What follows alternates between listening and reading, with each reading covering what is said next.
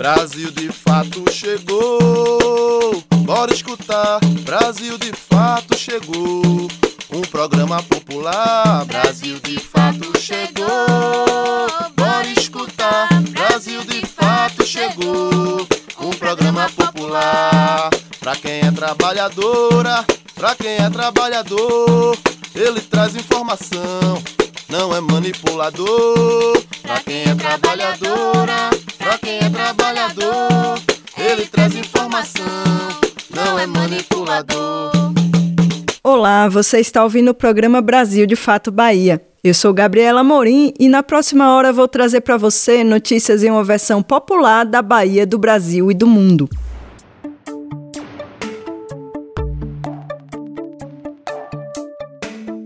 Esta semana vamos falar sobre a única festa de candomblé de rua do mundo, que acontece em Santo Amaro. Tem uma entrevista sobre o programa de construção de cisternas no semiárido. Vamos falar também sobre o crescimento dos conflitos no campo, dia da luta antimanicomial e mais. Fica com a gente pela próxima hora.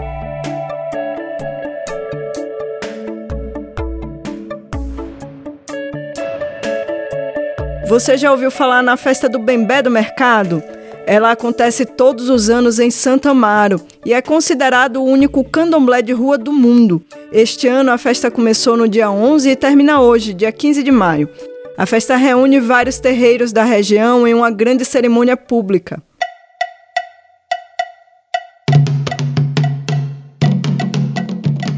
Nesta semana, entre os dias 11 e 15 de maio, aconteceu o Bembé do Mercado.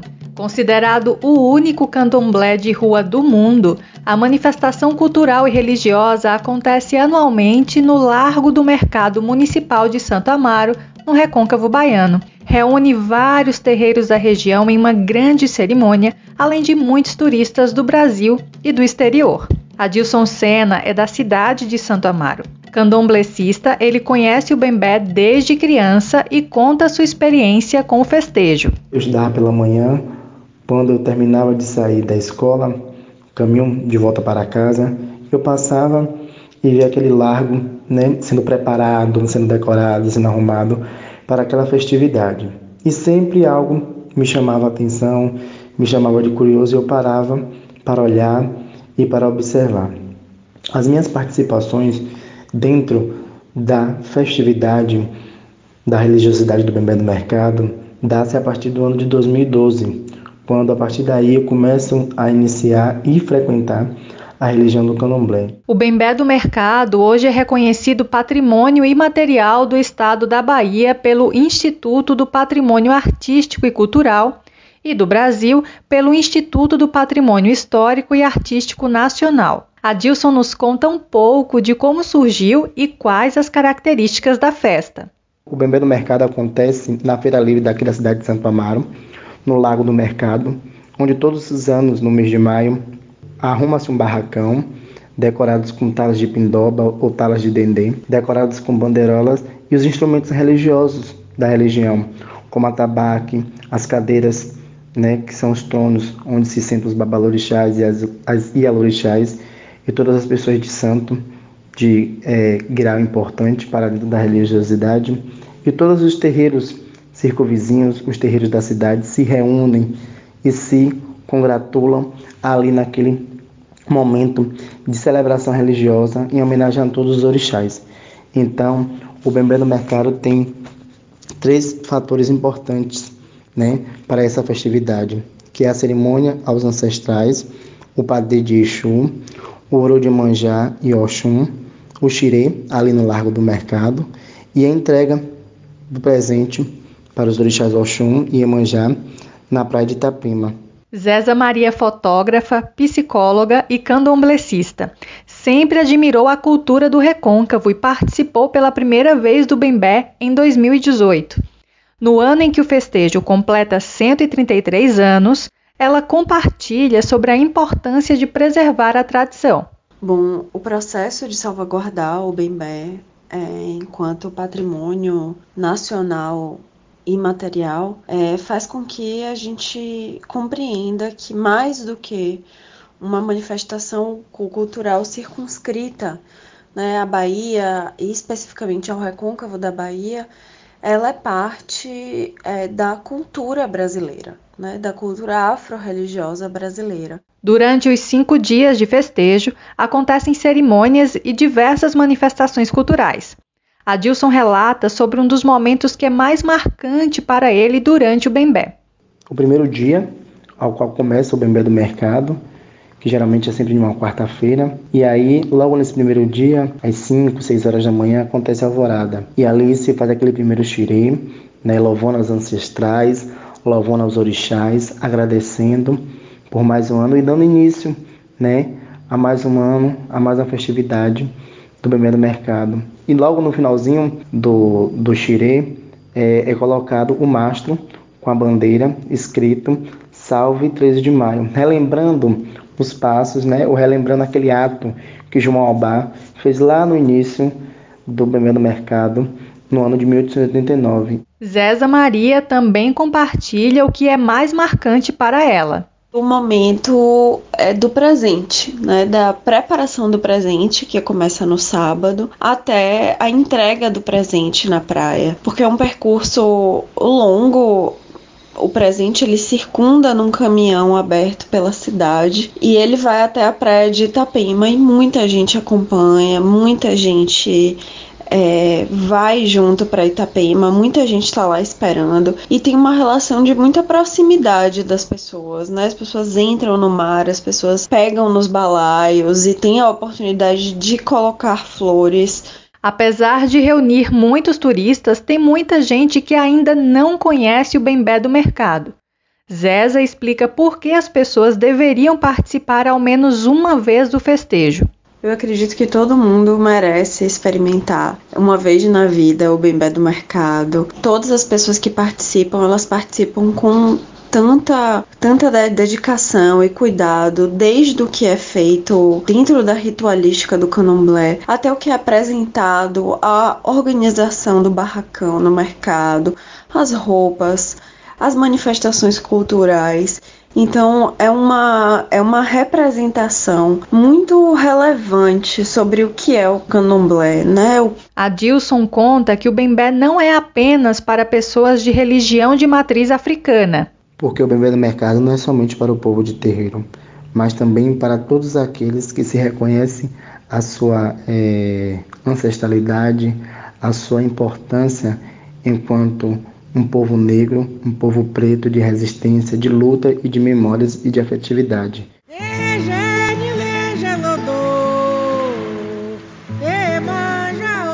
Como parte dos festejos, desde o dia 12 de maio, o Museu do Recolhimento dos Humildes recebe a exposição Egbeljá, 133 anos do Bembé do Mercado. A exposição busca valorizar as simbologias dos terreiros de candomblé e trazer reflexões sobre a cultura negra, especialmente em seu sentido religioso e artístico.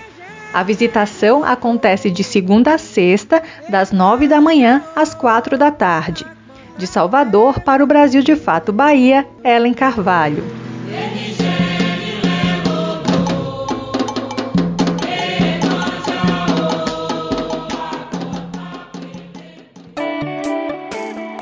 Entrevista Brasil de Fato.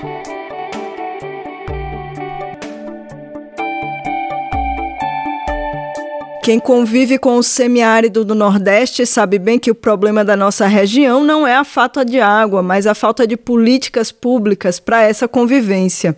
Em outras palavras, o problema não é a seca, mas as cercas. Na entrevista de hoje, o repórter Afonso Bezerra conversa com Rafael Neves, coordenador do programa 1 Milhão de Cisternas, da articulação do semiárido. Uma conversa sobre desfinanciamento do programa de construção de cisternas, ausência de políticas públicas e a luta do povo e movimentos organizados para resistir a tudo isso. Rafael Neves, coordenador do programa 1 Milhão de Cisternas para o Semiárido, já está aqui conosco e vai falar com a gente sobre a instalação das primeiras unidades financiadas pela campanha Tenho Sede. Bem-vindo, Rafael, tudo bem com você?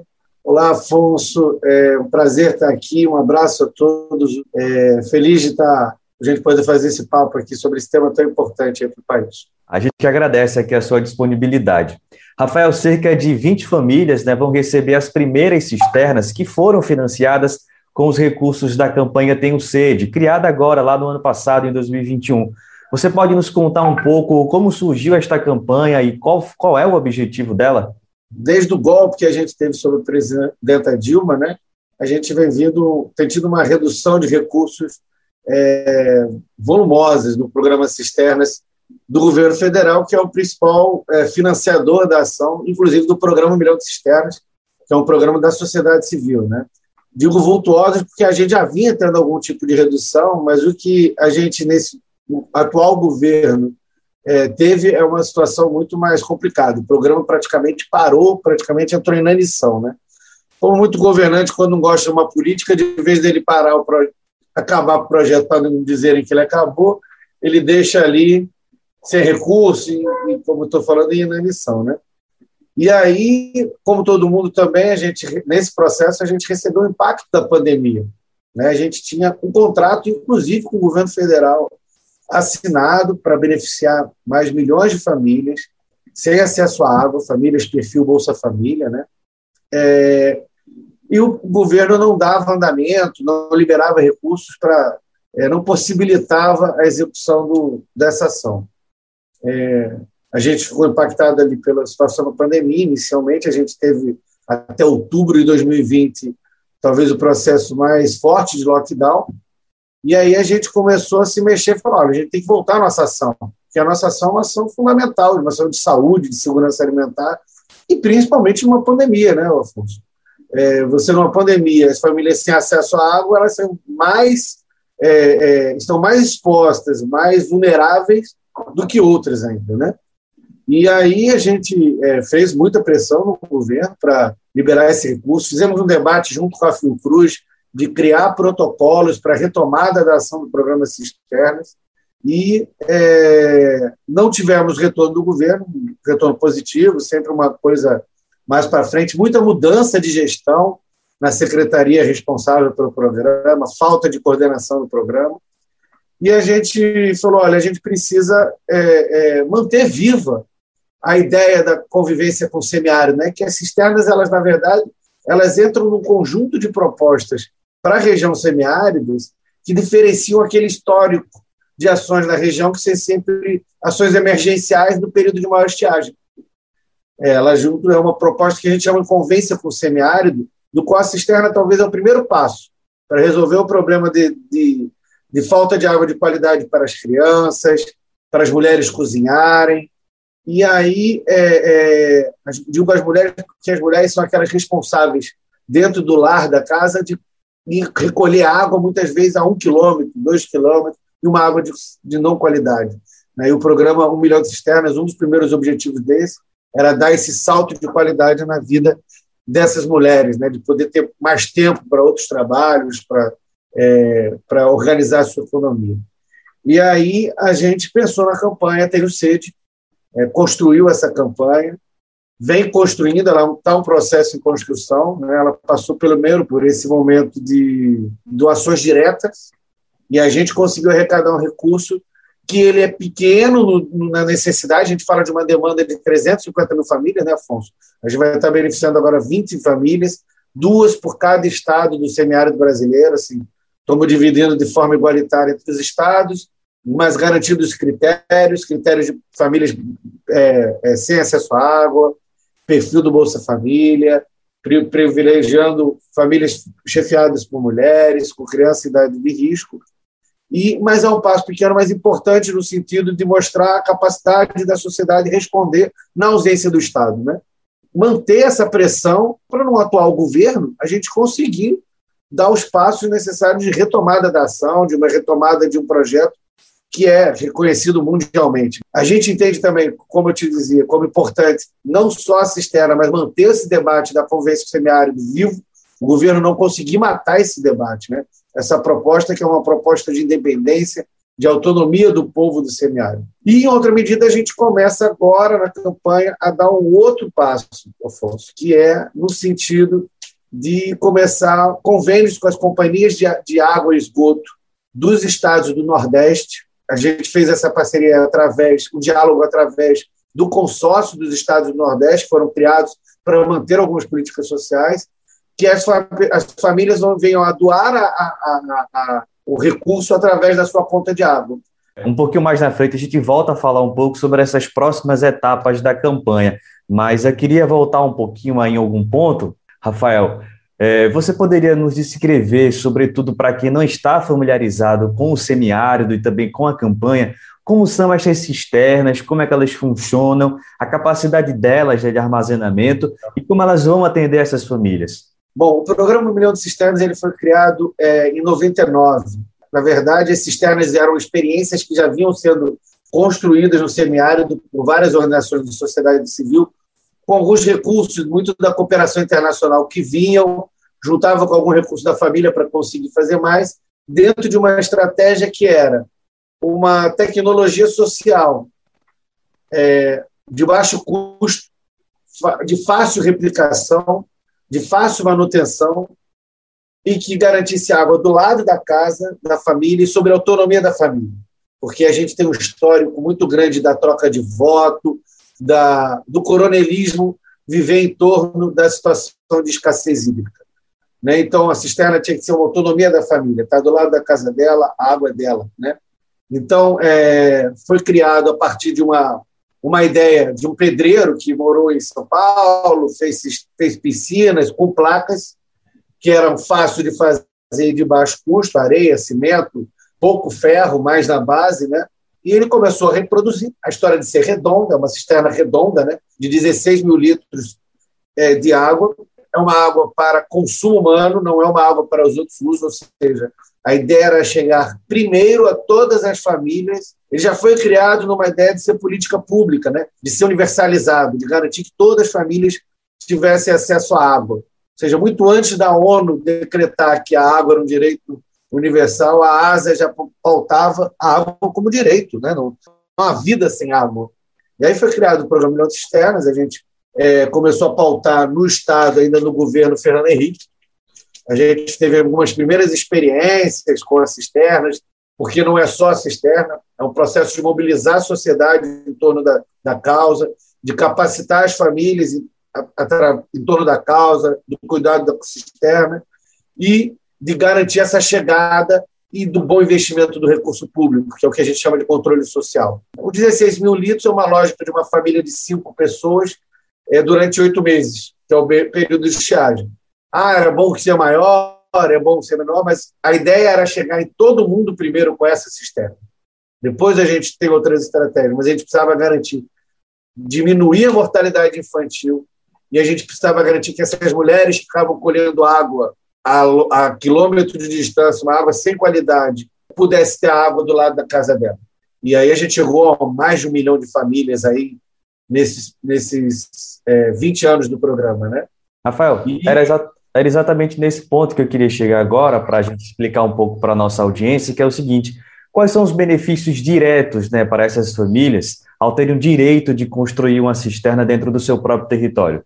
Primeiro é essa independência que eu falava, a autonomia da sua água. Estou falando de uma região que muitas vezes é, ó, é, eu vou aqui te dar meio pipa para você botar umas caixas de água. Se eu eleger, eu boto mais meio pipa e tal. Então a gente está falando da água de chuva, que é uma água de qualidade, é uma água que cai nos telhados, as famílias são instrumentalizadas a, a, a garantir que essa a limpeza desse telhado, da canaleta, então todo cuidado, o tratamento dessa água. Hoje o programa garante entrega de filtro de barro para as famílias. Então, assim, a primeira é a autonomia, segundo é a saúde.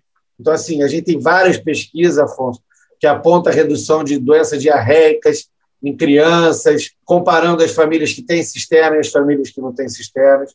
A mortalidade infantil. Né? Nós, em 2012, entre 2012 e 2015, tivemos a maior seca que já vivemos e nós não vivemos uma situação que há 20, 30 anos atrás nós vivíamos, que era alta mortalidade de pessoas e de crianças.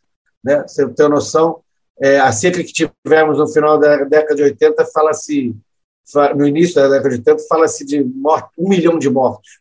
E esse, em 2015 nós não tivemos nada nem semelhante a isso.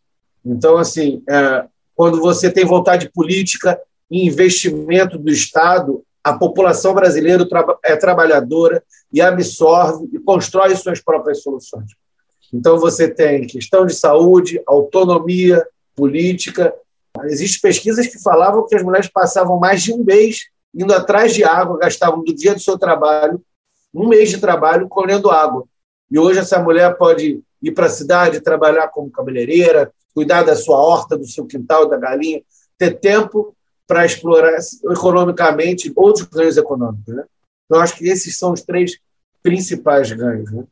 Você é coordenador do programa Um Milhão de Cisternas para o Semiárido, que foi bastante exitoso nos anos anteriores, mas agora o projeto vem encontrando dificuldades orçamentárias, né, com desfinanciamento. Qual tem sido a influência do atual governo nesta questão? O, atual governo, na verdade, tem problemas com programas sociais. Né? A gente vem cortando ações de programas sociais. Eu falo cortando, não é cortando é, proporcional à redução do orçamento, que seria compreensível. É reduz, cortando na raiz. Pô. É, você tem uma noção, a gente não chegou a executar, a gente, o programa do governo não chegou a executar 5 mil cisternas ano passado. Dentro de uma demanda de 350 mil, você imagina, a gente não tinha chegado a esses 1 milhão e 200 nunca nesse passo. Né? Então, assim, não é só esse programa, é o programa de aquisição de alimentos, programa de compra de alimentos para escolas, assim, todo o programa social de apoio econômico, ou seja, que não são programas de renda direta, que o Bolsa Família ele até manteve, né, embora tenha esse outro nome, Auxílio Brasil, ele, ele cortou. E hoje o programa Cisterna não beneficia nenhuma família a mais num momento de fragilidade de saúde muito grande que a gente está vivendo. Né? Ainda saindo de uma pandemia, não saímos da pandemia, e o governo vira as costas para a população do semiárido, quer virar as costas, não garantir água de qualidade para as famílias no momento de pandemia. A gente ainda tem outras doenças, como a própria dengue está aí vindo forte, e, de vez do governo investir em ações de segurança alimentar que refletem diretamente na saúde, o governo esvazia toda a ação social, todos os projetos que fortalecem é, a sociedade nesse sentido. Né? Projetos, volto a dizer, projetos de, de, de, de impulso ao trabalho, impulso econômico, não são projetos de, de, de, de renda, distribuição direta de renda. Né?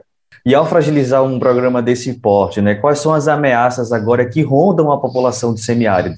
É, eu acho, Afonso, que infelizmente a gente não pode nem mais falar em ameaça. Né? Assim, é, a gente tinha saído do mapa da fome né, do mundo, a fome hoje é uma verdade, uma realidade. Lógico que é uma ameaça é, para as classes médias virem a se tornar pobres, os pobres extremamente pobres. Então, assim, e aí isso entra no ciclo que dificilmente uma economia consegue reagir, porque a economia não reage sem os seus trabalhadores é, sendo produtivos e consumindo e, e, tendo dignidade de vida, consumindo seus direitos. E então assim, a gente já está numa, numa situação de fome, Afonso, e a gente na verdade está na ameaça de inserir mais pessoas nessa condição de fome ou de insegurança alimentar. Rafael, e agora para a gente encerrar, vamos voltar àquele tópico lá das próximas etapas, né? A campanha Tem o Sede, como você mesmo falou, é uma resposta a esse processo de desfinanciamento do programa, né? E eu te pergunto, qual a meta agora da campanha Tem o Sede, né? Quais, quais serão os próximos passos? Esse é um ano muito difícil para a gente, né? A gente é um ano que está em Vamos estar num processo eleitoral que não vai ser um processo simples, não vai ser um processo de debate limpo, né? Possivelmente a gente vai rever esse processo muito de fake news, que principalmente o candidato que hoje é presidente é, encabeça, né? a família dele encabeça um processo assim, e ao mesmo tempo as famílias continuam é, desprotegidas. Então, assim, a gente vem construindo um diálogo que durou quase o ano todo passado, que não é um diálogo simples, de construir uma essa campanha hoje em parceria com as companhias de água e esgoto dos estados do Nordeste brasileiro.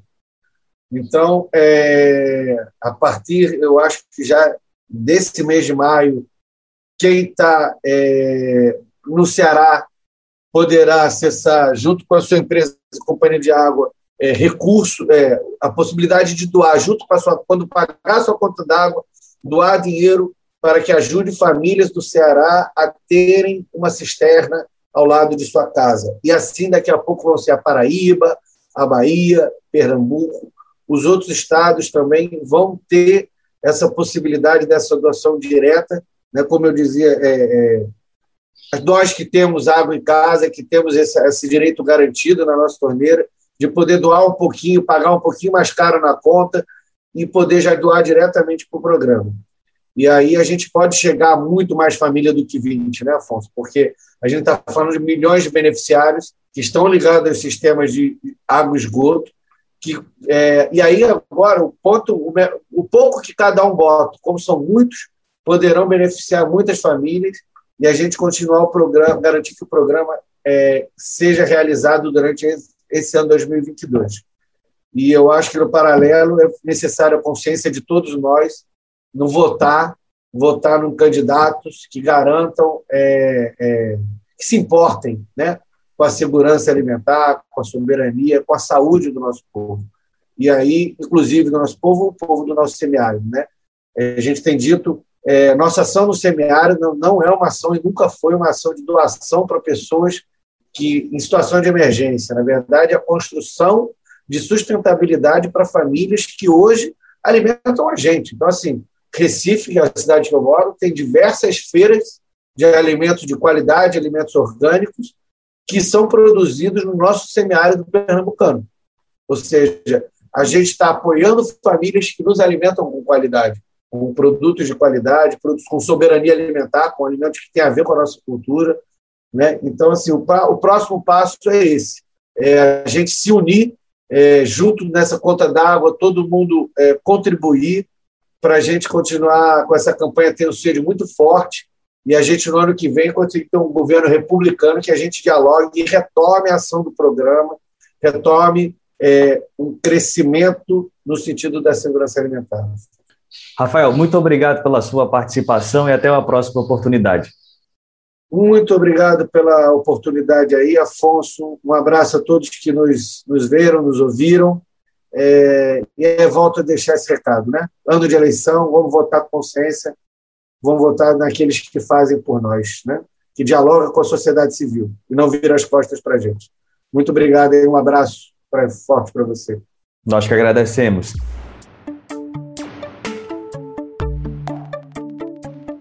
Os conflitos do campo cresceram assustadoramente no último ano. Um relatório da Comissão Pastoral da Terra, organismo ligado à Igreja Católica do Brasil, aponta que houve um aumento de mais de mil por cento nas mortes em consequência desses conflitos. Na reportagem a seguir, Ellen Carvalho conversou com lideranças do movimento do campo da Bahia sobre a realidade do nosso estado. Lançada no último mês pela Comissão Pastoral da Terra, a publicação Conflitos no Campo Brasil aponta aumento da violência no campo em 2021 em relação aos anos anteriores. Foram registrados 35 assassinatos em conflitos no campo, o que representa um aumento de 75% em relação a 2020. Além disso, em 2021 houve um aumento de 1.100% nas mortes em consequência de conflitos no campo. Integrante da Frente de Massa do Movimento dos Trabalhadores Rurais Sem Terra, o MST, na Bahia, Alcione Mantai explica quais fatores contribuem para esse cenário.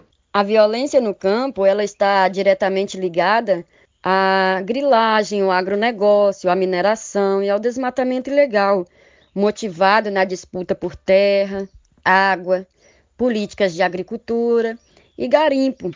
Dentro deste cenário, as comunidades rurais, assentamentos, aldeias e quilombos são os que mais têm ficado vulnerável a atos truculentos e violência de todos os tipos, com um aumento significativo na gestão do atual governo federal, por se colocar favorável a legalizações da atuação de empresas do agronegócio e da mineração em áreas que são ilegais esse tipo de atuação. A vista grossa que ele tem feito sobre o desmatamento e a legalização de áreas griladas.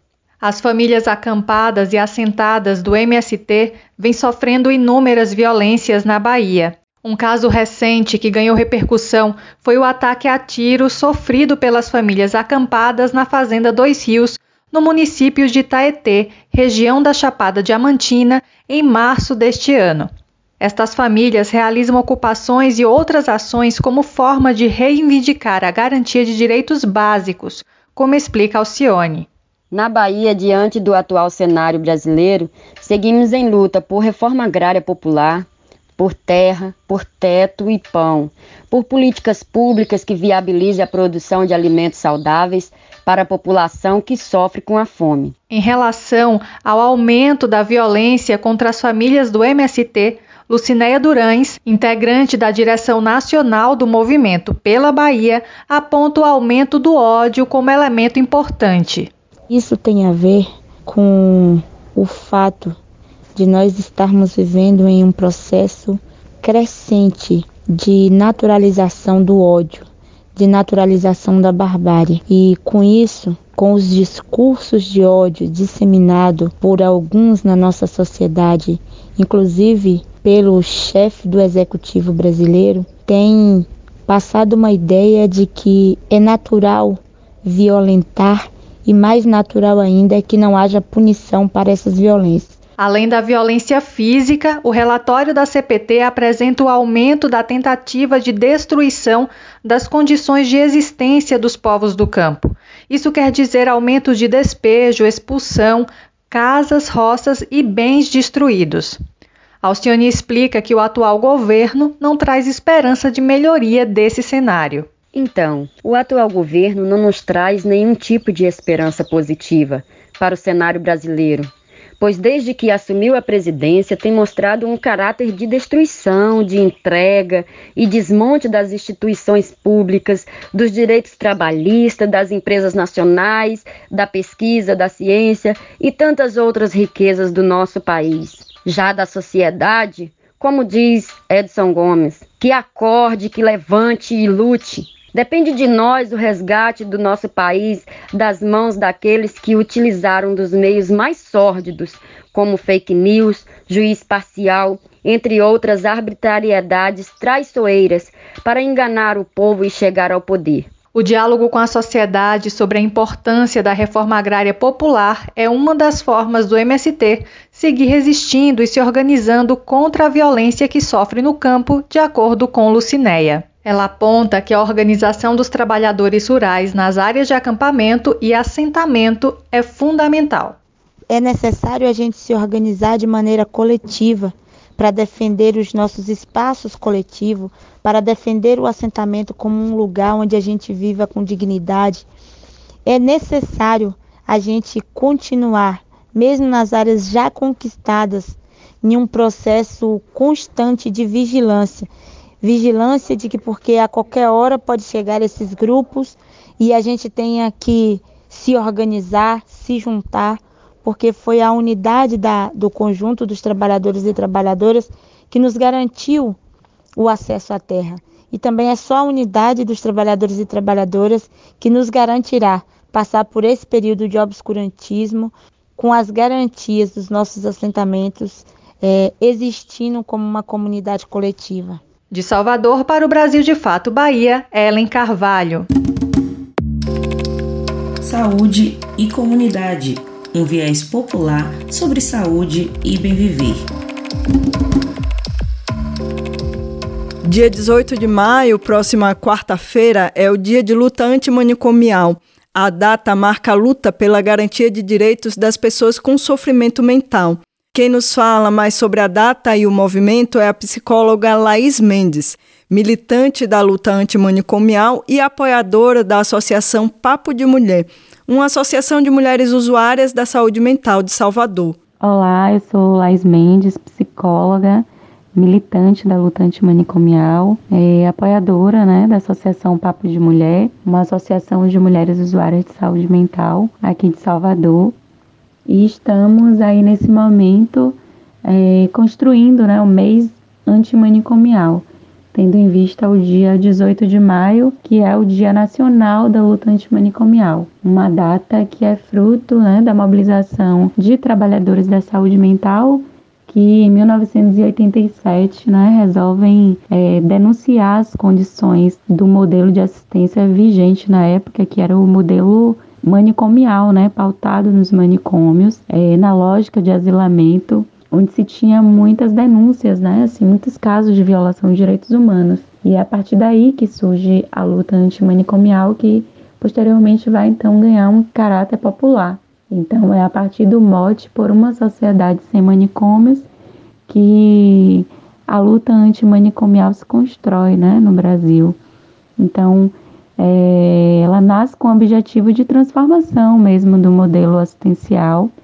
E aí visa então uma, uma a construção né, de, de uma assistência, de um novo modelo assistencial que seja então baseado no cuidado, na garantia de direitos, né, na vida digna das pessoas com sofrimento mental e principalmente né, é, em sociedade, né, que essas pessoas é, possam estar em sociedade. Então, tem um, um objetivo de transformação no campo assistencial, mas também de transformação do olhar sobre a loucura né, na sociedade, sobre o lugar das pessoas loucas também na nossa sociedade. Então, a proposta ali naquela época era, era que isso se desse né, a partir da implementação dos, dos serviços substitutivos. E isso vai acontecer a partir da Lei 10.216, né, que é a Lei Paulo Delgado, que garante os direitos das pessoas em sofrimento mental. Então, a, o, os principais objetivos da luta antimanicomial é essa transformação radical, né, na lógica de cuidado é, ofertada às pessoas é, em sofrimento mental e também é, a transformação radical sobre o lugar da loucura na sociedade. Então, então a partir da, da, dessa conquista que nós tivemos né, em 2001 com a Lei 10.216, desde então enfrentamos né, muitos desafios. E, e um desses desafios é que a gente enfrenta desde então né, são os interesses lucrativos de setores conservadores da sociedade, né? como, por exemplo, parte do campo da psiquiatria, de indústrias farmacológicas que têm interesse em sustentar né, essa lógica manicomial, porque ela, porque ela é uma lógica também que, de lucros né, desses setores. Então, ela tem aí é, uma dimensão ideológica e também econômica. Né? Então, desde, desde 2016, por exemplo, a gente tem enfrentado alguns retrocessos né, nesse, nesse processo, como, por exemplo, cortes na saúde mental, os cortes da saúde lá em 2016, é, e aí cortes especificamente também na saúde mental, o que acaba também, além de, de criação de portarias, né, e, e notas técnicas, como por exemplo aconteceu, né, é, a criação de uma nota técnica já no governo Bolsonaro, que vai de encontro à lógica 10.216 é, e que sustenta também o um movimento de retomada e de fortalecimento dos manicômios, né? Então, além também do, do investimento e do fortalecimento das comunidades terapêuticas, que são aí espaços também de asilamento, né? Que a gente vai chamar dos novos manicômios. São espaços de asilamento é, para tratamento de pessoas em situação de uso abusivo de drogas, né? que vão atuar aí com o viés da imposição religiosa. É, muitas dessas comunidades terapêuticas que recebem né, investimento, é, principalmente aí dos governos, muito, muitas com histórico de, de violação de direitos humanos. Então, esse tem sido também um dos grandes desafios, principalmente no momento atual que estamos, né, de muitos retrocessos. É, e outro desafio que a gente tem enfrentado assim concretamente, principalmente nesse momento, em relação ao sucateamento né, dos CAPs, dos serviços substitutivos, que tem aí a ver com essa, é, com essa lógica né, de fortalecimento das políticas, né, de políticas conservadoras, né, que vão de encontro à reforma psiquiátrica brasileira, tendo em vista aí, né, é, um grande direcionamento da sustentação, né, desses espaços pautado na, na lógica asilar, na lógica da exclusão, né, na lógica manicomial. Então, temos aí enfrentado principalmente esses, esses grandes desafios. Teve início na última terça-feira, 10 de maio, as inscrições para o Exame Nacional do Ensino Médio, Enem 2022. As inscrições podem ser feitas até o dia 21 de maio. Para quem não teve a isenção da taxa de inscrição, será necessário pagar o valor de 85 reais, via boleto, Pix ou cartão de crédito. Para se inscrever é necessário criar um cadastro no portal do governo federal. Com login e senha é possível acessar a página do participante do Instituto Nacional de Estudos e Pesquisas Educacionais Anísio Teixeira, INEP, e realizar a inscrição. O Enem é a principal prova para o ingresso no ensino superior no Brasil. Podem participar do exame tanto quem já está cursando quanto quem já terminou o ensino médio. As provas serão aplicadas nos dias 13 e 20 de novembro. Estão abertas as inscrições para o concurso público para a Polícia Civil do Estado da Bahia. São mil vagas, sendo 150 para o cargo de delegado, 150 para o cargo de escrivão e 700 para o cargo de investigador de polícia civil. A taxa de inscrição para delegado é de 160 reais, para as vagas de escrivão e investigador de polícia civil o valor é de 140 reais. É possível se inscrever até às 23 horas do dia 7 de junho através do site do Instituto Brasileiro de Formação e Capacitação www.ibfc.org.br, assim como ter acesso ao edital do concurso. De Salvador para o Brasil de Fato Bahia, Jamília Araújo. Começa agora nosso giro pelo Nordeste. Vamos trazer denúncia de comunidades camponesas do Ceará sobre violação de direitos. No Piauí, vamos falar sobre a criação de um núcleo para tratamento de pessoas em sofrimento psíquico. E de Pernambuco, sobre o samba criado na Terra do Frevo. Tem ainda uma conversa sobre a campanha de combate ao abuso e exploração sexual de crianças e adolescentes.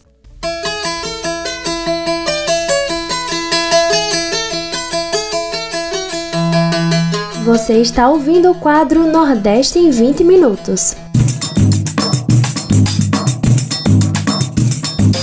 Olá, gente. Eu sou Yale Tarine e estou assumindo o Nordeste em 20 minutos para darmos um giro pela região. Toda semana te encontro com conteúdos que trazem uma visão popular do que tem acontecido por aqui. Vamos comigo para mais uma edição. O avanço do agronegócio na Chapada do Apodi, no Ceará, tem ameaçado comunidades camponeses que denunciam violações de direitos. O agronegócio da soja e do algodão transgênicos tem deixado comunidades ilhadas e com veneno na porta de casa. Confira a reportagem de Camila Lima. O cheiro forte de agrotóxico é uma realidade encarada diariamente pelos moradores da Chapada do Apodi, na divisa do Ceará e Rio Grande do Norte. O veneno é usado nas plantações de algodão e soja produzidos em larga escala na região, desde que grandes empresas do segmento expandiram área de cultivo para lá. A agricultora Eliette Alves Pereira da Silva conta da primeira vez que sentiu o cheiro dos pesticidas. Porque aqui, aqui na minha porta da minha cozinha, o ano passado, eu recebi facatinho do veneno aqui.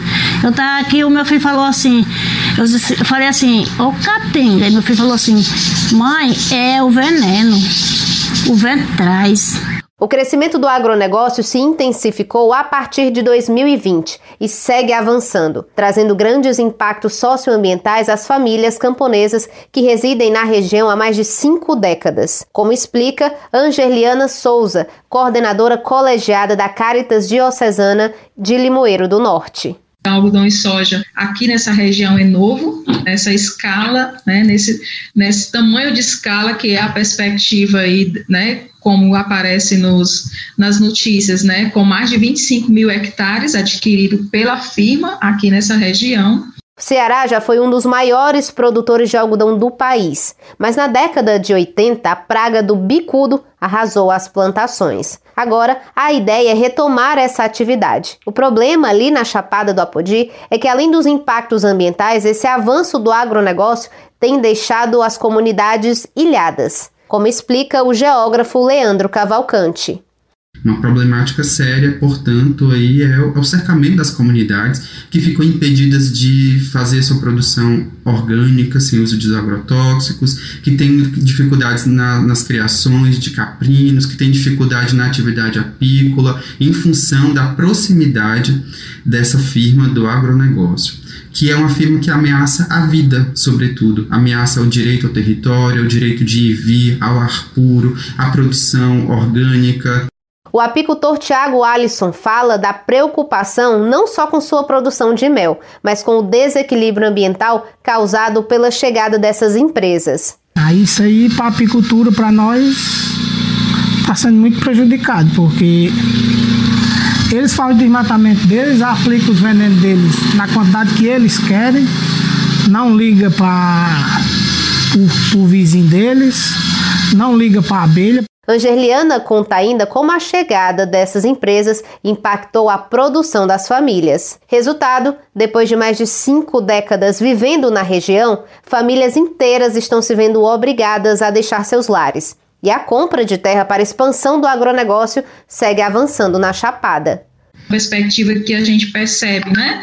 É de cercamento desse território, é de expulsão desse território, porque as comunidades não querem conviver com o veneno, né? Então, são comunidades que lutam para permanecer no território com suas terras, com suas vidas resguardadas, né? Quanto aos direitos à saúde, à água, trabalho, produção e meio ambiente. Essa tem sido a grande luta das comunidades. De Fortaleza para a Rádio Brasil de Fato, Camila Lima.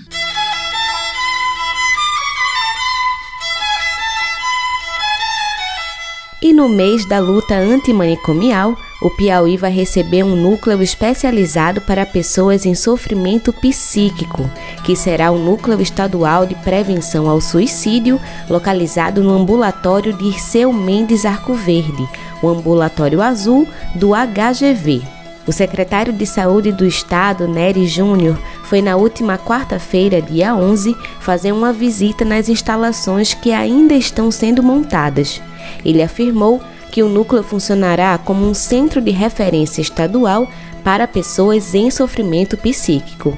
O Núcleo Estadual de Prevenção ao Suicídio vai fazer o acolhimento do público-alvo através de triagem de demandas espontâneas ou reguladas, com atendimento multidisciplinar de psicólogos, psiquiatras, assistente social e terapeuta ocupacional.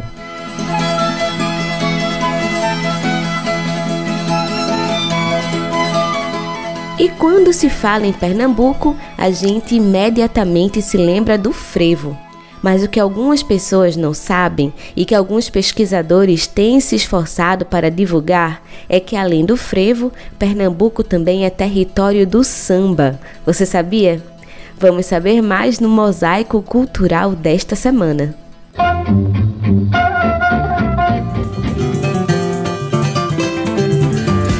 Mosaico Cultural, uma produção Rádio Agência Brasil de Fato.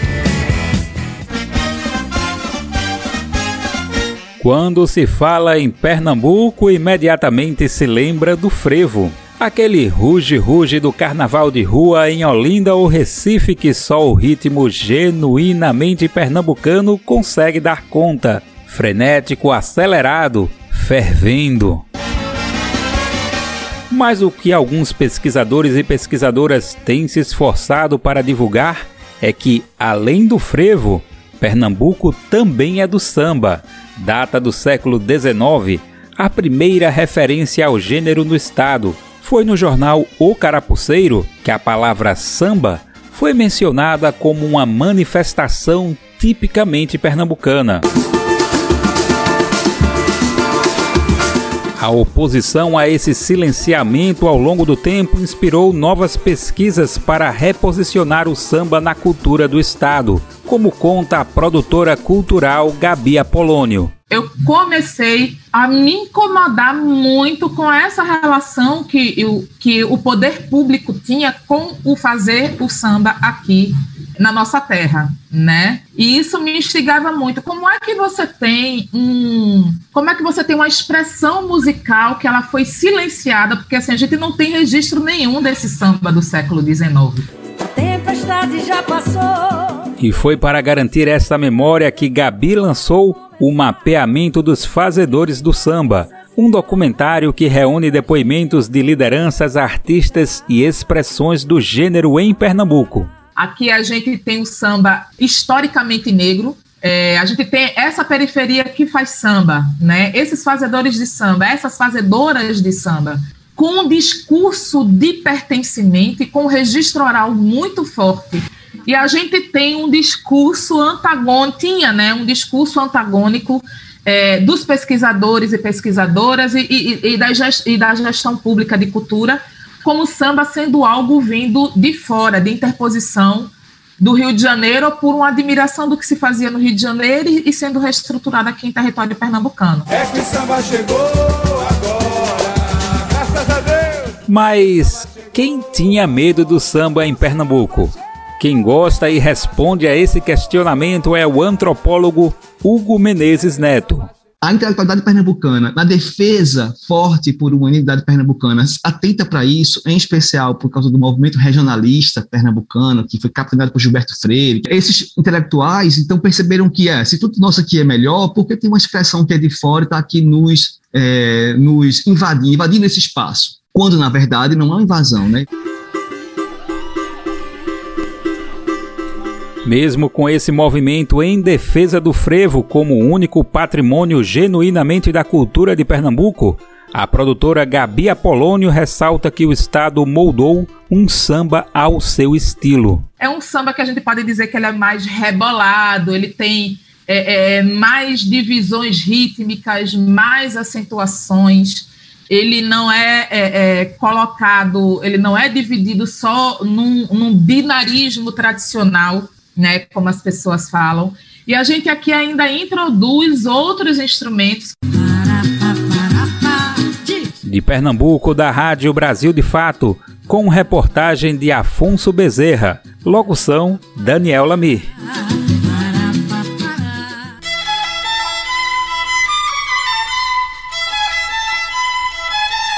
O dia 18 de maio é conhecido como Dia Nacional de Combate ao Abuso e Exploração Sexual de Crianças e Adolescentes. E em Pernambuco, a Rede de Enfrentamento à Violência Sexual contra Crianças e Adolescentes do Estado lançou uma campanha de conscientização sobre o tema. Quem conversa com Júlia Vasconcelos no Vozes Populares de hoje é Ildiane Lima, uma das coordenadoras da rede. Vamos conferir. Pátria Livre! Vozes Populares.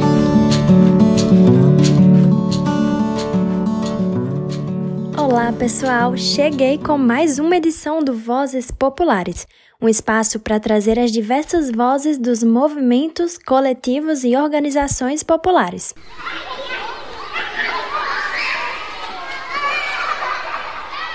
Tem um provérbio africano que diz: é preciso uma aldeia inteira para educar uma criança. Podemos estender esse provérbio não só à educação, mas também ao cuidado. Também é preciso toda uma comunidade para cuidar e manter em segurança nossas crianças e adolescentes.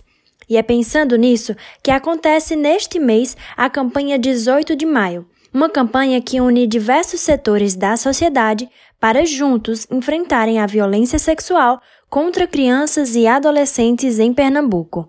Dados coletados em 2021 pela Secretaria de Desenvolvimento Social mostram que neste ano foram contabilizados 1.294 casos de abuso sexual e 79 de exploração sexual com este público. No entanto, a rede de enfrentamento à violência sexual contra crianças e adolescentes aponta para a subnotificação desse número, que é ainda maior. Uma série de fatores atrapalham na hora da denúncia, como a cultura do silêncio, a tolerância social diante de abusos que acontecem em ambientes domésticos e ainda a culpabilização da vítima. Assim, a campanha tem como tema Pernambuco pelo fim da violência sexual de crianças e adolescentes. Onde estão as vítimas? Cadê o nosso plano de enfrentamento? E o Diane Lima, psicóloga do Centro das Mulheres do Cabo, terapeuta comunitária e uma das coordenadoras da rede, fala sobre a necessidade do governo de Pernambuco garantir um plano de enfrentamento que seja atualizado e posto em prática. Depois que a gente eh, conseguiu elaborar esse plano decenal, ele já venceu há mais ou menos cinco anos, né? E aí a importância do plano, né? Para o município, para o Estado, é porque ele tem como estabelecer um conjunto de ações articuladas que permitam que a gente faça intervenções técnicas sobre política, que a gente possa planejar e articular como dar enfrentamento a essa questão das violências sexuais com a criança e adolescente. Então a rede já vem, né, através de suas ações, cobrando que o governo de Pernambuco venha revisar esse plano e agora estamos discutindo junto com o CETICA, que é a instituição que puxa essa questão da revisão do plano. Estamos no processo. A gente fez a elaboração da comissão, a comissão já foi empossada e a gente está no processo de revisão desse plano. O lançamento oficial da campanha aconteceu no último dia 5 de maio, no Recife. Estiveram presentes algumas das muitas organizações comprometidas com a questão no Estado. Representantes da Rede de Enfrentamento, The Freedom Fund, Coletivo Mulher Vida, Escola de Conselhos, Universidade Federal Rural de Pernambuco, Polícia Federal e Prefeitura do Recife. E o Diane fala ainda sobre a importância de toda a sociedade se comprometer em garantir educação sexual para crianças e jovens, observar sinais de violência sexual e denunciar quando necessário. Como nos casos, por exemplo, de abuso sexual, a maioria é cometido dentro da própria família, ou seja, no caso de intrafamiliar, é, é cometido dentro do âmbito doméstico, nós, enquanto sociedade civil, na vizinhança, nós, enquanto sociedade civil, em algum âmbito da religiosidade, nós, enquanto sociedade civil, na escola, se a gente consegue identificar que a criança está passando por alguma situação de violência, de abuso sexual, de maus tratos, de agressão física, de violência sexual, é preciso denunciar para que o Estado possa vir intervir e garantir a segurança dessa criança. Então, as ações elas dependem dessa coletividade, não apenas do Estado e também não apenas da família. Muitas vezes é dentro da família que está o violador. A campanha 18 de maio conta com uma programação com muitas atividades atos públicos, webinários, oficinas educativas, formação para conselhos municipais, formações para meninos e meninas e até mesmo produção de podcast para trazer informação ao público. As ações devem acontecer não só na capital, mas também em algumas cidades do interior, como Petrolina, no sertão do estado.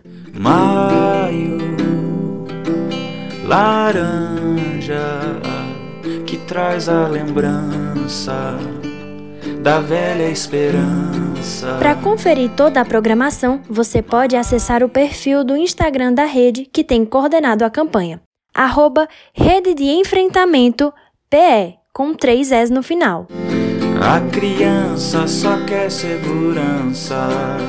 A criança só quer ser criança. A criança só quer segurança.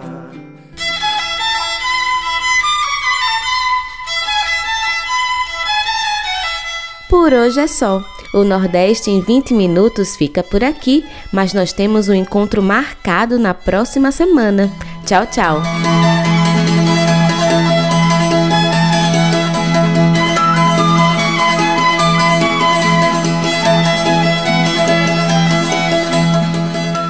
Este quadro é uma realização do Brasil de Fato Pernambuco e conta com a apresentação e roteiro de Iale Tairine Coordenação editorial de Rani de Mendonça. Edição de som de Fátima Pereira.